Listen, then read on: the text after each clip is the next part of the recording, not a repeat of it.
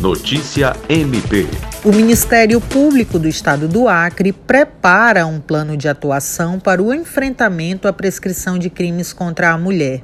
Nesta quinta-feira, dia 30, a Procuradora-Geral de Justiça, Cátia Rejane de Araújo Rodrigues, se reuniu com a diretora do Centro de Atendimento à Vítima, o CAV, Procuradora de Justiça, Patrícia Rego, com o Corregedor-Geral do Ministério Público Celso Jerônimo de Souza e demais promotores e servidores para tratar do andamento desse instrumento.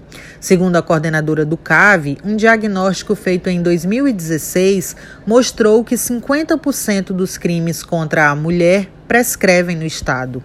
Esses números dobraram nos últimos anos e, diante de um cenário de aumento dos crimes contra a mulher, onde o Acre figura há três anos à frente no ranking do feminicídio e, inclusive, nos seis primeiros meses de 2020 foi registrado um aumento de quase 170%, é necessário e urgente a criação desse plano de atuação que visa o enfrentamento à prescrição de crimes contra a mulher no Estado.